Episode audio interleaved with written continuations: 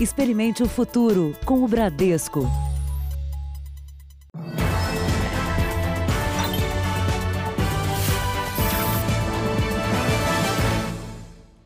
Boa noite. Boa noite.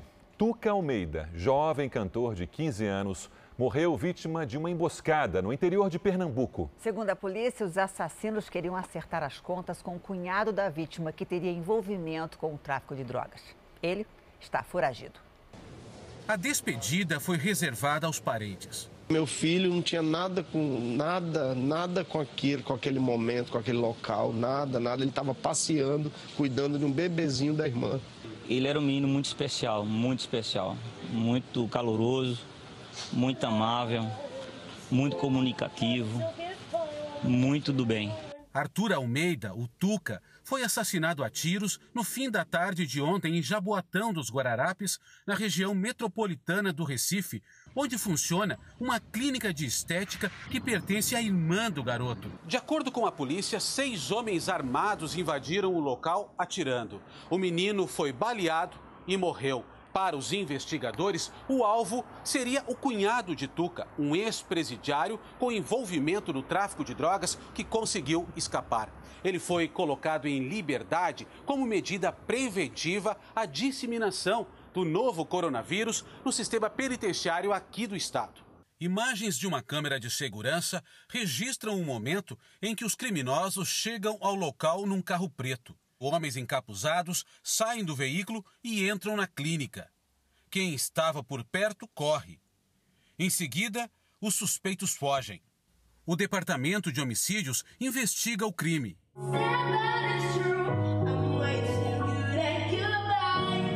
voz e a presença de palco eram as marcas do garoto que desde muito pequeno queria ser cantor. O talento fez Tuca Almeida, de 15 anos, ser conhecido em todo o país. Nestas imagens, ele aparece cantando em um programa da TV Clube, afiliada da Record TV em Pernambuco. E a flor conhece o beija-flor, e ele lhe apresenta o amor. Em 2018, ele participou de um reality musical na televisão. A morte precoce do garoto emocionou muita gente. O músico Carlinhos Brown recebeu com muita tristeza a notícia. Disse que Tuca tinha tudo pela frente. O youtuber Felipe Neto postou uma foto ao lado do menino. Lembro cada segundo desse dia. Era um menino especial. O mundo ideal é um privilégio ver daqui. Veja agora outros destaques do dia. Rio de Janeiro já estuda protocolo para escolher quem vai atender. Brasil tem 91 mil casos confirmados, 6 mil mortes e 38 mil recuperados da Covid-19. Ligação de governador de São Paulo a ministro da Economia repercute em Brasília. Estados Unidos aprovam o uso de Remdesivir contra o coronavírus. O OMS pede para a China participar da investigação sobre a origem do vírus.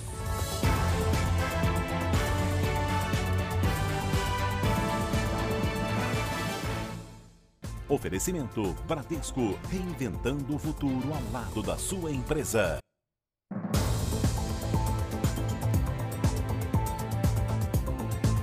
O setor automotivo, que estava parado desde o início da quarentena, já começou a retomar as atividades. O retorno será feito com medidas de segurança e com uma nova forma de trabalho. O desafio é retomar a produção para atrair o consumidor. Máquinas em ação e trabalhadores de volta. Foram mais de 30 dias com a linha de produção parada e férias coletivas para 2.500 funcionários. Fica com medo, né? Vendo a situação econômica do país, mas para nós, né, que voltamos, o mais importante foi a preocupação da empresa quanto aos cuidados. Na chegada à fábrica da Scania, em São Bernardo do Campo, medição de temperatura. E agora todo mundo trabalha usando máscara. Tem álcool em gel em vários pontos da empresa. E os funcionários têm que manter distância entre eles, de pelo menos um metro e meio. Está até indicado no chão, na fila dos bebedouros. Nessa retomada, a empresa também fez uma mudança no horário de funcionamento da linha de produção. Antes, todos os funcionários aqui trabalhavam das 7 da manhã às 4 da tarde. Agora, 40% deles foram deslocados para um segundo turno, aberto exatamente para que a quantidade de pessoas trabalhando na fábrica ao mesmo tempo seja menor. Antes da pandemia, a montadora produzia 80 caminhões por dia. Agora não sabe qual será o ritmo da recuperação. Qualquer é, previsão agora de mercado seria pura especulação, porque ainda todos os, os é, é, impactos da economia é difícil de dizer o que, que vai ser daqui uma semana, duas semanas, um mês, dois meses. Na fábrica de caminhões e ônibus da Volkswagen em Resende, no Rio de Janeiro, a pausa durou 32 dias. A empresa definiu cuidados com higiene e afastamento entre os funcionários. Voltaram ao trabalho 25% dos empregados, enquanto outros tiveram contratos suspensos temporariamente. A montadora pretende chamar mais metalúrgicos de volta à medida que a demanda por veículos for aumentando. Nós estamos retomando a produção de caminhões e ônibus. Obviamente que o foco é em caminhões, porque mesmo que ainda num volume bastante pequeno, nós estamos aí tendo alguma demanda de alguns setores, principalmente setor uh, agrícola, que está demandando caminhões específicos. Para a Associação dos Fabricantes, o ritmo da retomada pode ser maior, com medidas do governo para estimular a economia. Esse é um dilema que o Brasil vai ter que decidir é, o quanto gasta para retomar a economia, o que nós podemos, a exemplo de outros países, oferecer para o consumidor para que ele volte a ter confiança e fique estimulado a consumir. O Hospital de Campanha do Rio Centro começou a funcionar hoje com 100 leitos, 80 na enfermaria e 20 na UTI. Mas a capacidade prevista é de 500 leitos que serão abertos quando chegarem equipamentos e profissionais de saúde. Aos poucos, os pacientes foram chegando, transferidos de outras unidades de saúde da prefeitura. São 500 leitos, um centro cirúrgico, uma área para laboratório e terapia intensiva equipada para fazer hemodiálise. As pessoas internadas não receberão visitas, mas as famílias não perderão contato com os pacientes. Aqui a gente terá tablet, tem a internet para os pacientes que também o seu quadro clínico permita possam utilizar o seu celular. Nessa primeira fase, o hospital funcionará com 20% da sua capacidade. A ativação dos leitos nessa unidade será gradual. À medida em que novos equipamentos chegarem da China, em especial respiradores, mais pacientes serão trazidos para cá. Atualmente, só na rede municipal de saúde, cerca de 300 pessoas aguardam em fila de espera por uma vaga em UTI. Por enquanto, o prefeito do Rio não pretende flexibilizar as medidas de isolamento. Se olharmos número de internação, número de CTI e número de óbitos, não temos, diria o senhor, motivos para relaxar nossas medidas, porque esses números crescem. O Estado analisa a possibilidade de endurecer as medidas restritivas. A proposta foi entregue ao governador por um comitê científico que avalia a evolução da pandemia. Homenagens a quem venceu a Covid-19 têm se repetido nos hospitais. Já são mais de 5 mil pacientes recuperados no estado.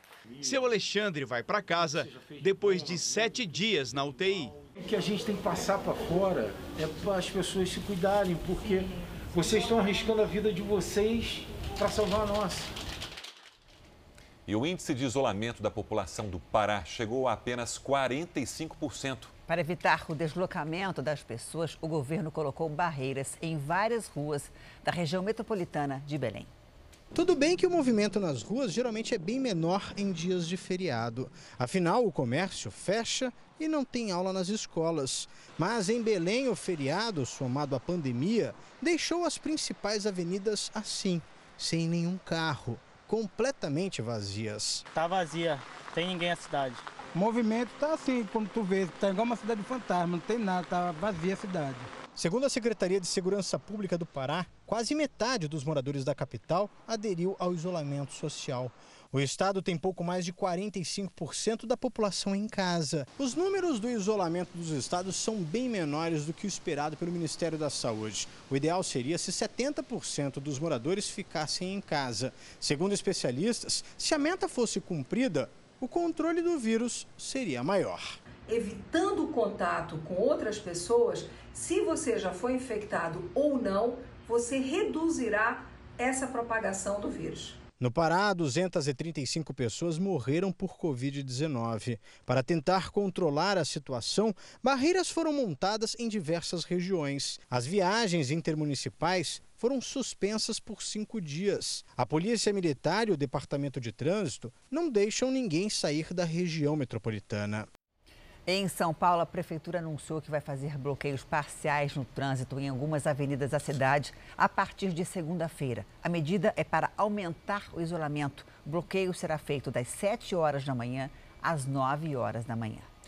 O Brasil tem 91 mil casos confirmados e 6 mil mortes pelo coronavírus. Mais de 38 mil pessoas já estão curadas da doença. De acordo com o último boletim do Ministério da Saúde, o Brasil tem hoje 6.329 mortes confirmadas.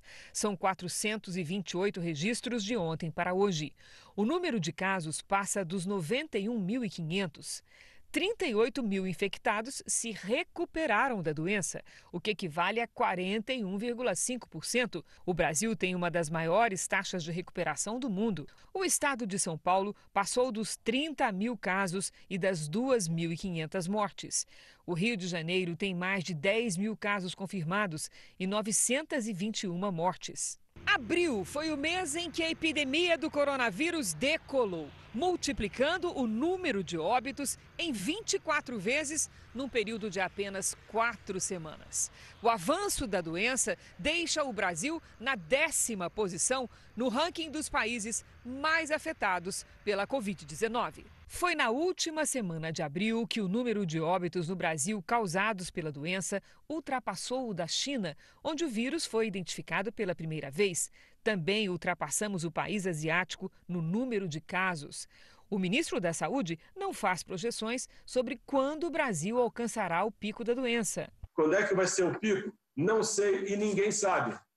Não sou eu que não sei, ninguém sabe. As datas que a gente projeta hoje elas são simplesmente suposições em cima de modelos. Mas a Fundação Oswaldo Cruz estudou a frequência dos óbitos causados pelo coronavírus e atesta o número de mortes no Brasil dobra a cada cinco dias, exatamente como ocorre nos Estados Unidos, país que é hoje o primeiro em casos e óbitos em todo o mundo. O governo do Rio de Janeiro estuda um protocolo que orienta médicos numa decisão muito difícil a de escolher quais os pacientes que teriam prioridade no acesso à UTI. Vamos ao vivo com Priscila Tovic. Como é que funcionaria esse protocolo? Priscila, boa noite.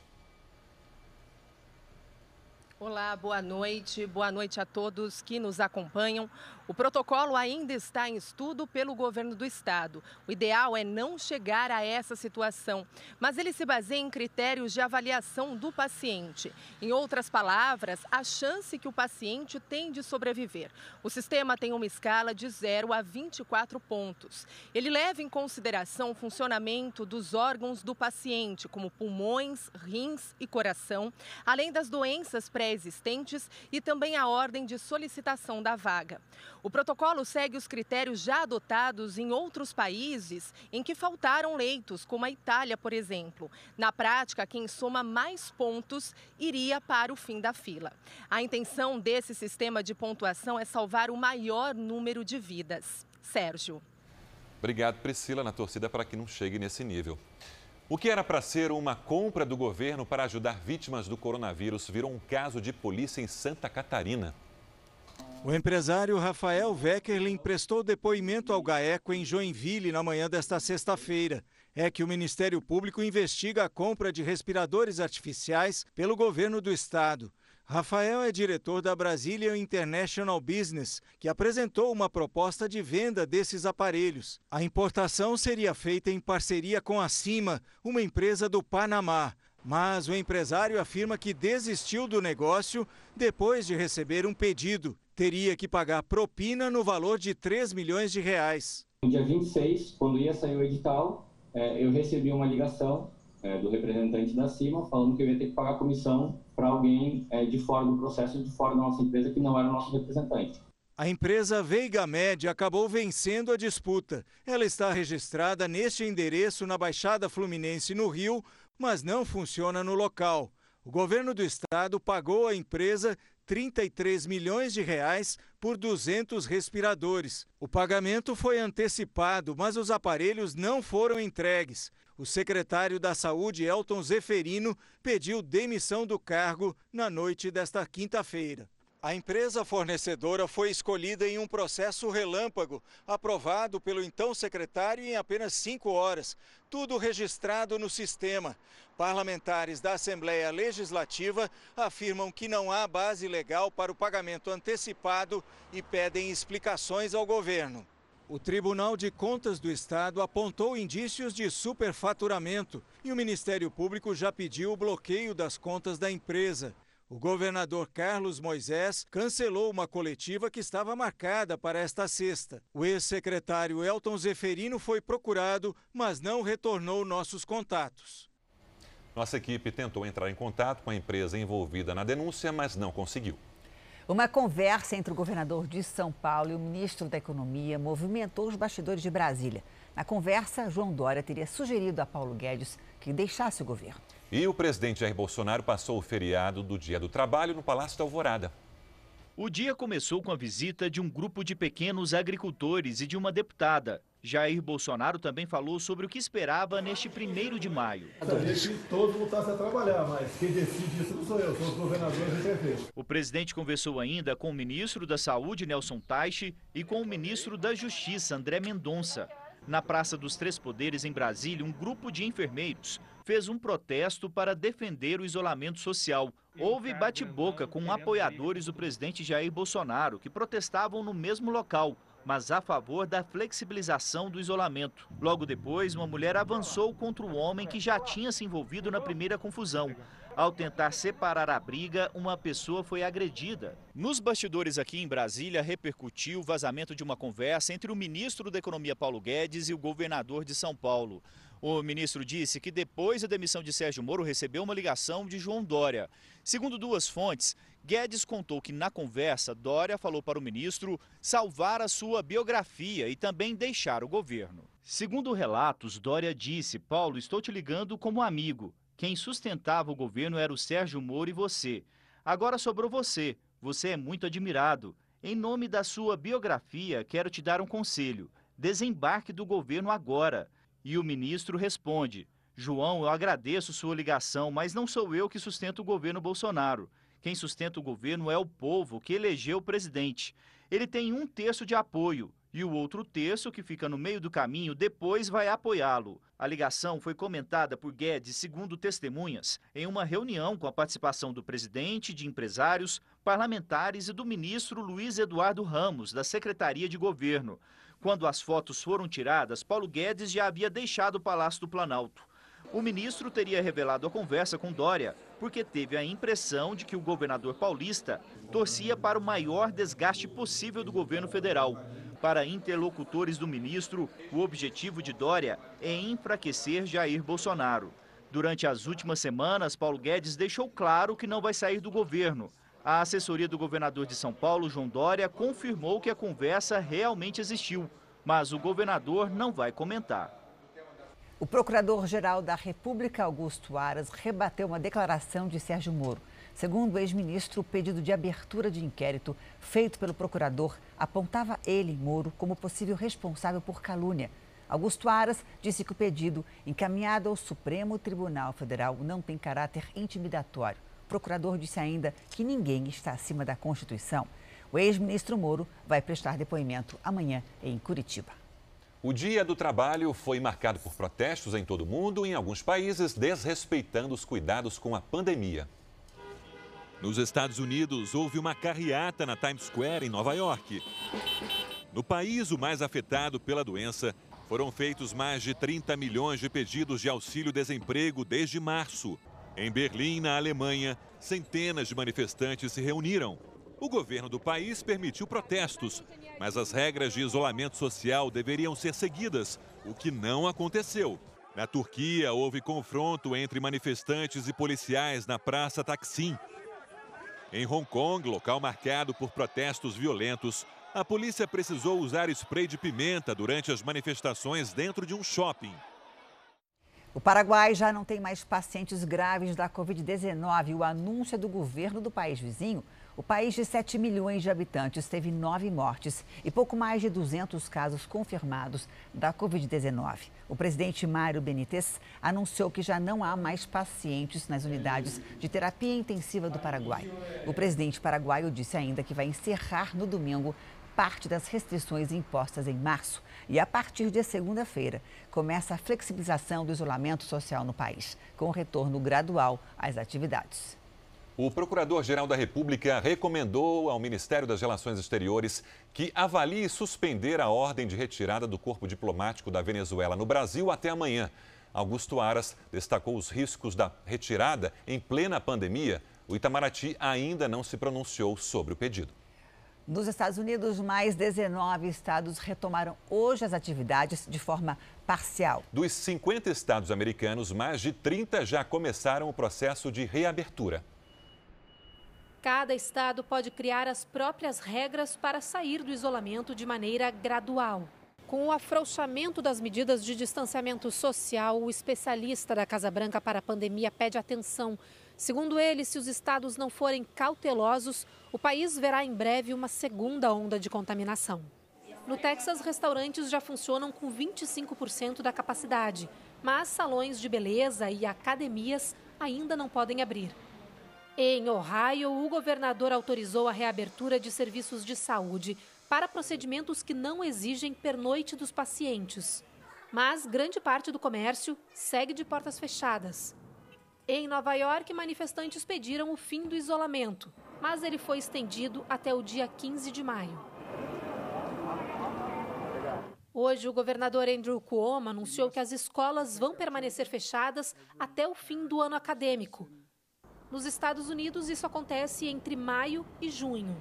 Nova York ainda registra cerca de mil novas hospitalizações a cada dia. Na Geórgia, o protesto foi contra o fim do isolamento.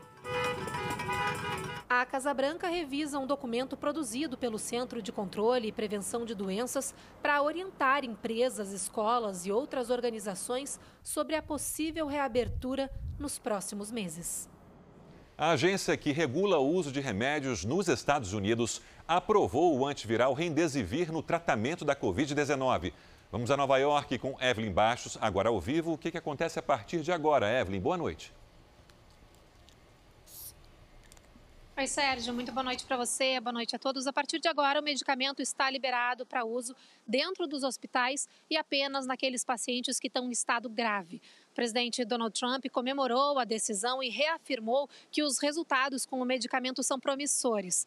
Um estudo divulgado nesta semana mostrou que o Remdesivir ajuda pacientes em situação crítica a se recuperarem mais rápido do que aqueles que tomam o medicamento. O índice de mortalidade registrado também foi menor. A fabricante afirma ter doses disponíveis para tratar 140 mil doentes. Hoje, aqui em Nova York, o último paciente de um hospital temporário recebeu alta e foi aplaudido por médicos e enfermeiros. E nessa tarde, o presidente Donald Trump disse que espera que menos de 100 mil pessoas morram por causa da Covid-19 no país, um número que é bem menos do que a metade do que as projeções mais pessimistas. Atualmente, mais de 65 mil pessoas já morreram. E pela primeira vez em um mês, o presidente Donald Trump deixou hoje a Casa Branca para ir para um retiro presidencial de Camp David. Antes de viajar, ele falou que o presidente Jair Bolsonaro tem feito um bom trabalho contra a doença no Brasil. Eu volto com vocês, Sérgio Janine. Obrigado, Evelyn. Bom fim de semana.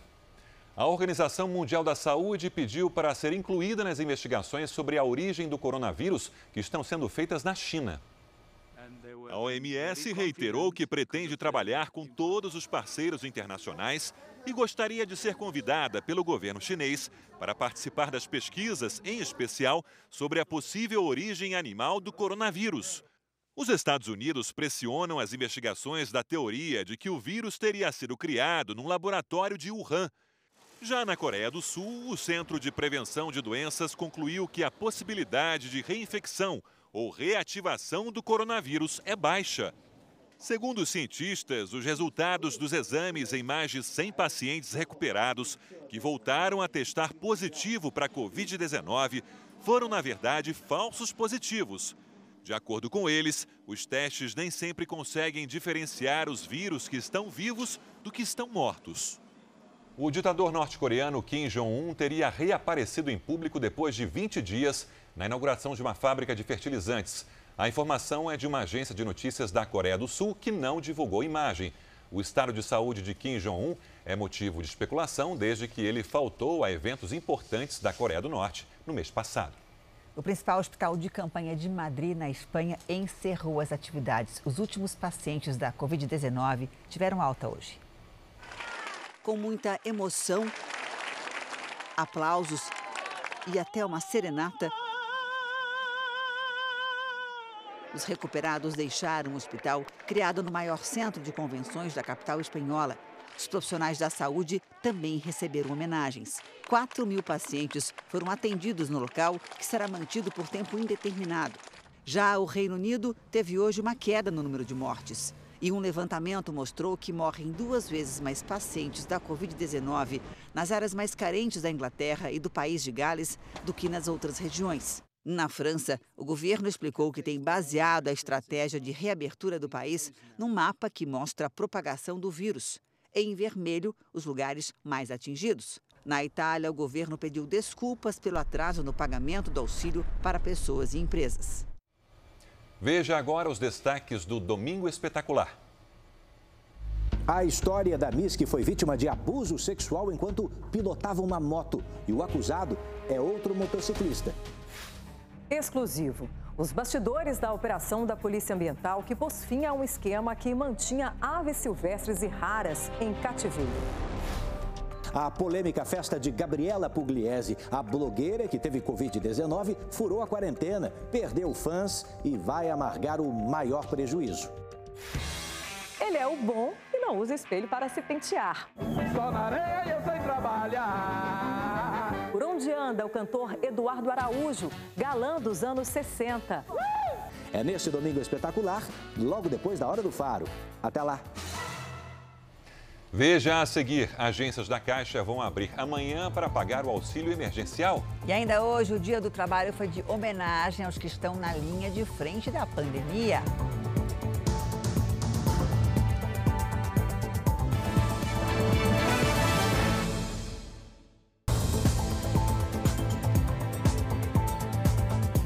Da Caixa de todo o país vão abrir neste sábado para facilitar o saque do auxílio emergencial. Todos que estão com o cadastro aprovado e ainda não perceberam, não receberam a primeira parcela, vão poder retirar os 600 reais.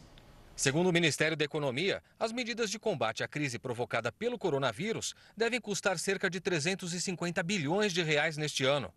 O balanço anterior, divulgado em 17 de abril, estimava os gastos em 285 bilhões. Transferências ao Fundo Nacional da Saúde, gastos extras com auxílio aos estados e municípios, com auxílio emergencial de 600 reais e com o Programa Nacional de Apoio às Micro e Pequenas Empresas, entraram como novas despesas do governo. Segundo o Tesouro Nacional, até o momento o governo já destinou cerca de 60 bilhões de reais nas ações. O Ministério da Economia reiterou que o rombo nas contas públicas estimado para este ano, com as medidas de combate ao coronavírus, chegará a 600 bilhões, mais de 8% do produto interno bruto, a soma das riquezas produzidas pelo Brasil. Aquela qualificação na comparação internacional, em que esse esforço primário, supondo o PIB caindo 3,34, ele é, é, de um esforço primário de 4,8% do PIB, mostrando que o Brasil está acima da média, um pouquinho acima da média dos países avançados, que é 4,3% e mais do dobro da média dos países emergentes, que é 2,3, mostra a nossa ação rápida, é, atenta. Entre as principais medidas anunciadas pelo governo estão a redução a zero das alíquotas de importação para produtos de uso médico e hospitalar, desoneração temporária de IPI para bens necessários ao combate da Covid-19, desoneração temporária de PIS/COFINS e redução temporária do IOF crédito. Para reforçar o atendimento às pessoas beneficiadas pelo auxílio emergencial, a Caixa vai abrir 902 agências neste sábado. O banco também vai disponibilizar caminhões para atendimento em cidades que não têm agência, principalmente nas regiões Norte e Nordeste. Em relação ao valor creditado, foram 35,5 bilhões de reais e para 50 milhões de pessoas. De novo, teremos nesta semana mais pessoas sendo pagas e lembrando que até o dia 3 de julho poderemos receber mais cadastramentos e as pessoas que receberem, que nós tivermos o cadastro após o recebimento da primeira ou da segunda parcela, receberão as parcelas da mesma maneira. Ou seja, alguém que faça o cadastro no dia 1 de julho e que demore três, quatro dias para ser validado, vai receber as três parcelas de uma vez. E atenção, segundo a Caixa, mais de 12 milhões de brasileiros estão com cadastro inconclusivo. Portanto, é preciso fazer um novo cadastro pela internet ou pelo aplicativo para receber esse dinheiro. Outras informações sobre o auxílio emergencial você encontra lá no portal R7. Morreu em São Paulo aos 71 anos o jornalista e escritor Nirlando Beirão. Mineiro de Belo Horizonte, Nirlando Beirão era formado em Ciências Sociais pela UFRJ e passou pelos principais veículos de comunicação do país. Nirlando Beirão morreu em casa, no bairro de Higienópolis, São Paulo. Foi vítima de complicações da esclerose lateral amiotrófica, que tratava há quatro anos e que apareceu em seu último livro, Meus Começos e Meu Fim. Na obra, ele fala da doença ao mesmo tempo em que conta a história de amor dos avós paternos. Nirlando deixa mulher, filha e dois enteados. Veja a seguir: pesquisa revela que os mercados de bairro ficaram mais fortes com a pandemia. E veja também a solidariedade que vem do interior de São Paulo 10 milhões de reais para combater a pandemia.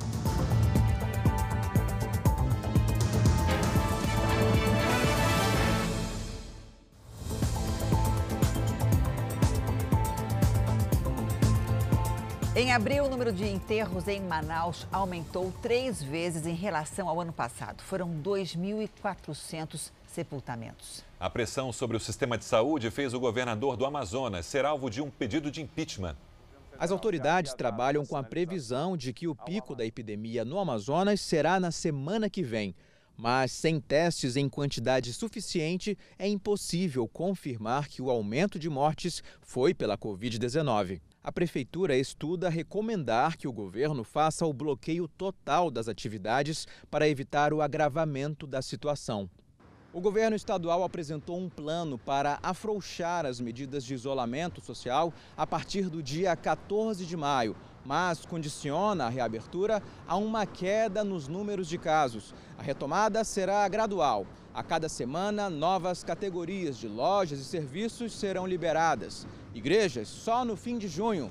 Escolas e universidades a partir de 6 de julho. Na Assembleia Legislativa, teve início o processo de impeachment do governador e do vice. O pedido partiu do Sindicato dos Médicos, que alega irresponsabilidade nos gastos públicos.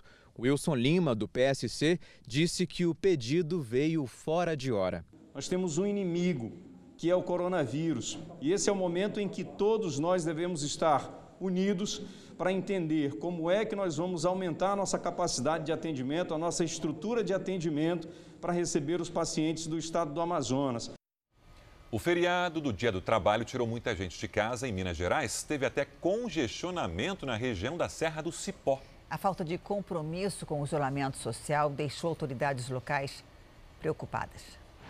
As imagens feitas com um drone mostram a estrada que dá acesso à cidade de Lagoa Santa, a 35 quilômetros de Belo Horizonte. Repare que a pista em direção ao centro e à Serra do Cipó está lotada de carros.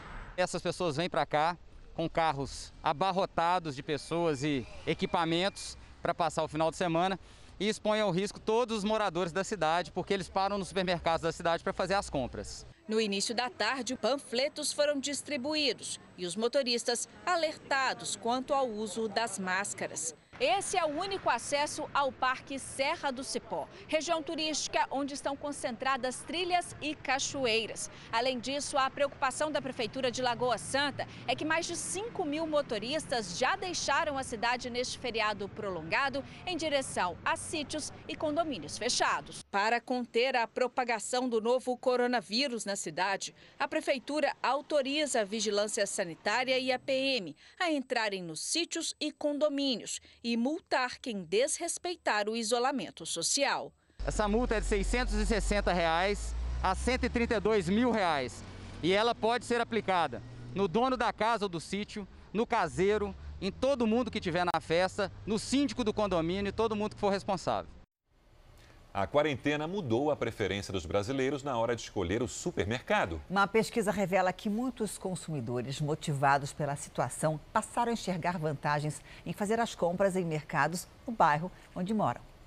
Para o Cláudio, é questão de saúde ir ao mercadinho do bairro. Menos gente, menos risco hoje em dia, né? Para a Marisa, é a solidariedade que conta.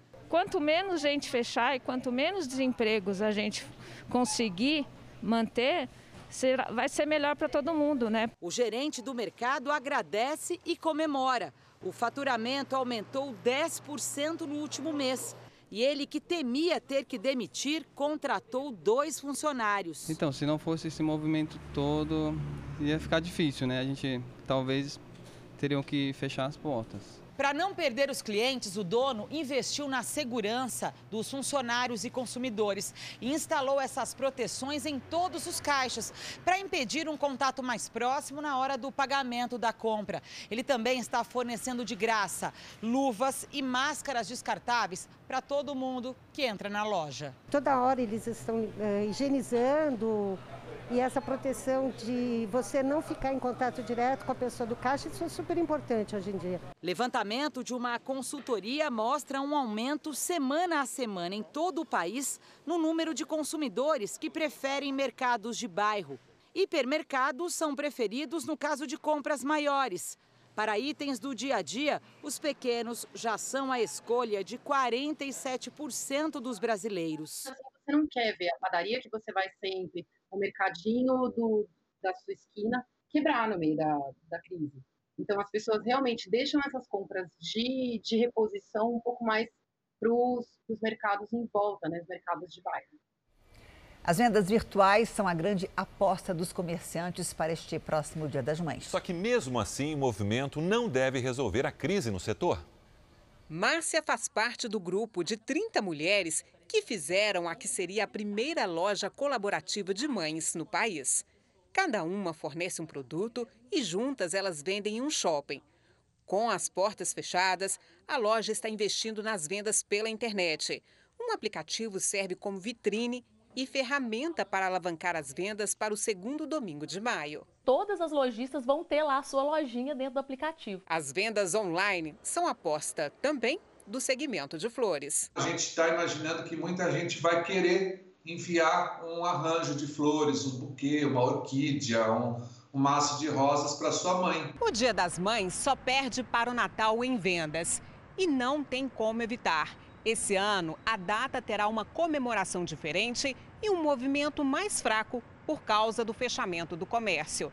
A expectativa é de uma queda nas vendas de 40% em relação ao ano passado, segundo a Confederação Nacional do Comércio. Este economista diz que é o momento de investir nas plataformas digitais. Tem essas alternativas de acessarem novos canais de vendas, como e-commerce ou marketplaces, enfim, eles podem aproveitar este meio para atrair a atenção do consumidor. A empresária espera que seja uma possibilidade de mudança do comportamento do consumidor.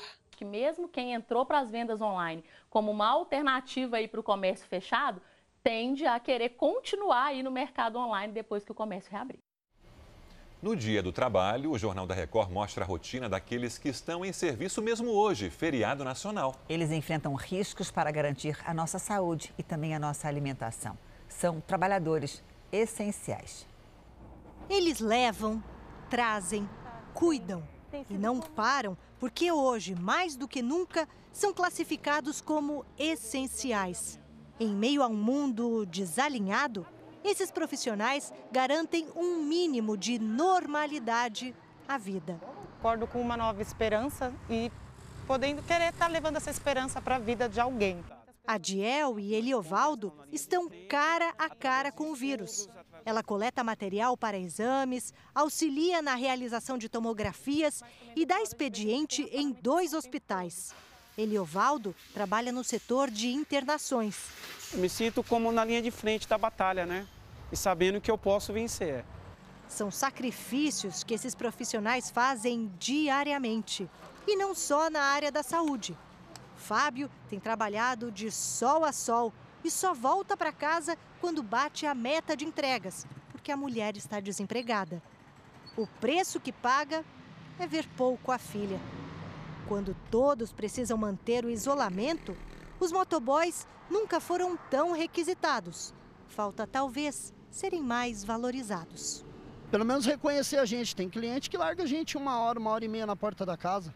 Eu já cheguei a ficar. Então, pelo menos reconhecer a gente aí pelo esforço que a gente está fazendo para todos, não só para a gente, né? Estar à frente de um trem sempre foi o sonho de Ariel. Quando eu era pequeno, eu lembro que eu dizia sempre para minha mãe quando eu via o trem passar: Mãe, eu ainda vou dirigir um trem desse. Hoje ele transporta centenas de passageiros muito especiais. Nós transportamos aquelas pessoas que realmente precisam sair das suas casas, mesmo durante essa pandemia, precisam estar prestando um serviço à população. Nesse primeiro de maio, os trabalhadores que exercem funções essenciais recebem mensagens de apoio, homenagens, mas a melhor forma de agradecer é simples. É deixar as ruas livres para que eles possam chegar ao trabalho e fazer o serviço. Estamos aqui por vocês. Vamos agora com a opinião do jornalista Augusto Nunes. Oi, Augusto, boa noite para você. Boa noite, Janine, Sérgio, boa noite a você que nos acompanha. O prefeito de São Paulo, Bruno Covas, anunciou que o isolamento social não alcançou os resultados pretendidos. Por isso, informou em seguida, a quarentena que deveria terminar em 10 de maio será prorrogada por mais algum tempo. A pergunta é: se o isolamento que vai completando 40 dias não funcionou, por que haverá de funcionar com duas semanas a mais? Além disso, está provado que a quarentena para todos jamais será obedecida por quase metade da população da maior metrópole brasileira.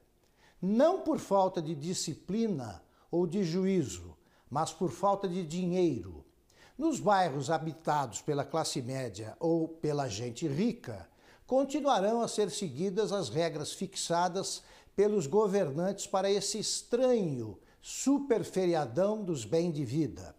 Nos bairros pobres, nas favelas ou na periferia, os moradores não dispõem de recursos e espaço físico para ficarem em casa até que o vírus chinês perca força. Governadores e prefeitos agirão no escuro até seguirem o exemplo dos países que vêm realizando testes em massa. Só assim saberão o que deve ser feito para abreviar-se o pesadelo. Em função do comentário de ontem de Augusto Nunes, a Prefeitura de Araraquara, no interior de São Paulo, enviou uma nota ao Jornal da Record. Segundo a nota, a compra de respiradores mecânicos custou 4 mil reais por unidade e o valor total ficou em 120 mil reais por 30 aparelhos. Em relação aos 11 milhões citados no comentário, segundo a Prefeitura, eles são referentes a receitas vinculadas ao coronavírus. Algumas dessas receitas vieram de doações de empresas, órgãos públicos e repasses federais. A Prefeitura informa ainda que as despesas realizadas até agora somam 6,3 milhões de reais e foram destinadas a obras, a compra de equipamentos, exames e insumos. Tudo com o objetivo de garantir assistência à população. As informações sobre receitas e despesas constam no portal da Transparência da Prefeitura e foram enviadas ao Ministério Público para acompanhamento. Abril foi marcado pelo tempo seco na região sul e também sudeste do Brasil e chuva na região nordeste. Boa noite, Lidiane. Será que maio vai ser um pouquinho mais equilibrado? Mais ou menos, Janine. Boa noite para você, para o Sérgio, para todo mundo. Olha, para o sul vem um alívio, mas o Nordeste segue com chuva, viu? As áreas azuis do mapa que vamos ver agora vão do recôncavo baiano até o Amazonas vão ter chuva acima da média. No sul, em São Paulo, no Rio de Janeiro e também no sul de Minas, chove dentro do esperado. E nas regiões em laranja, chuva abaixo do normal. O fim de semana será gelado na metade sul. Na Serra Catarinense pode gear e ter formação de cincelo, que é quando o nevoeiro congela. Amanhã o dia começa com 1 grau em Urupema e até 5 no sul de Minas. Tempo firme do estado gaúcho até o Tocantins. Tem chance de pancadas de chuva entre o litoral e a capital de São Paulo, no Vale do Paraíba e no Rio de Janeiro. Atenção para o mar agitado. Agora, de Rondônia até o norte do Espírito Santo, chove a qualquer hora, com alerta para deslizamentos nas capitais do Nordeste. Em São Paulo, chove amanhã. No domingo, dia nublado e frio. Máximas de 26 e 21 graus. Vem um alívio aí pra gente, gente. Chuvinho em São Paulo, que bom. Bom fim Obrigada, Lidiane, para você também. Um grupo de pescadores fez imagens de um tubarão-baleia na praia de Taipu, região metropolitana do Rio de Janeiro. A gravação mostra o animal se aproximando do barco em que o grupo pescava.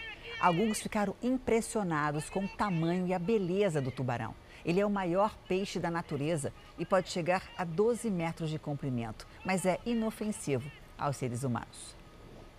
Uma campanha vai ajudar famílias do interior do Nordeste em meio à crise da pandemia. Para doar, é só aproximar o seu celular para o QR Code que está no canto da tela. Há 20 anos, o projeto Nova Canaã beneficia famílias com educação, orientações e alimentos. Com a crise do coronavírus, as carências se tornam ainda maiores. A campanha SOS Famílias do Sertão quer estender a mais pessoas a ajuda social já oferecida pelo projeto no interior da Bahia. A banda britânica Queen e o cantor Adam Lambert lançaram uma versão do clássico We Are the Champions, ou Nós Somos os Campeões em português. A música é uma homenagem aos profissionais da saúde que lutam contra o coronavírus. A nova versão foi gravada pela internet. Além da homenagem, a canção vai arrecadar dinheiro para o Fundo de Solidariedade da Organização Mundial da Saúde contra a Covid-19.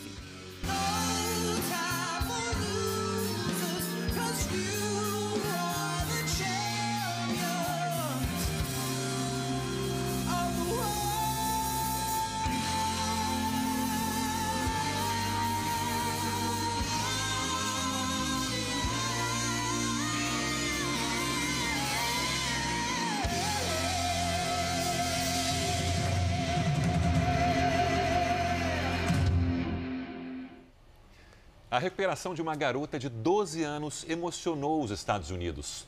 Juliette Daly foi internada em abril depois de ter febre e dores no abdômen. Os exames revelaram que a jovem tinha um problema grave no coração. No mesmo dia, ela teve uma parada cardiorrespiratória por dois minutos. Depois de mais exames, um novo susto. Juliette estava com Covid-19 e também uma segunda infecção viral. Depois de 10 dias, ela finalmente pôde voltar para casa, onde se recupera ao lado da família. Aquela história que a gente tem ouvido, né? Um dos maiores frigoríficos da América do Sul doou mais de 10 milhões de reais para o combate ao coronavírus. Entre as ações está o aluguel de UTIs móveis para cidades que não tinham equipamento.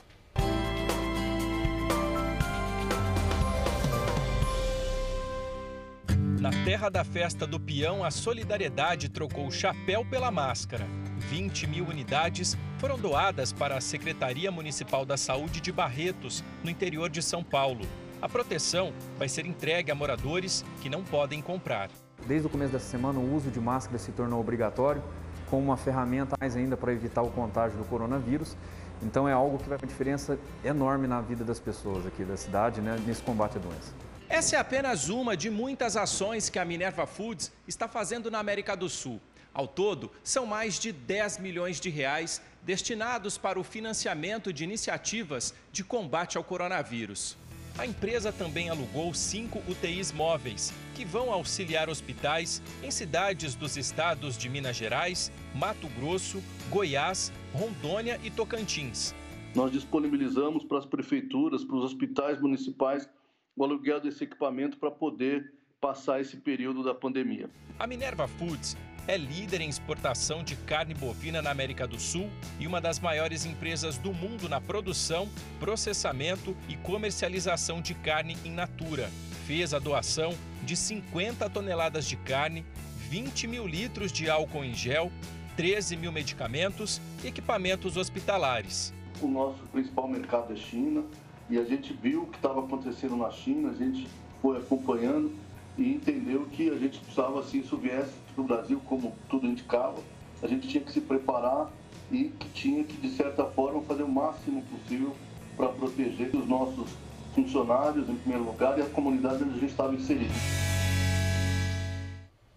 O Jornal da Record termina aqui. A edição de hoje na íntegra e também a nossa versão em podcast estão no Play Plus e em todas as nossas plataformas digitais. E à meia-noite e meia tem mais Jornal da Record. Fica agora com a novela Apocalipse. Boa noite. Se cuidem.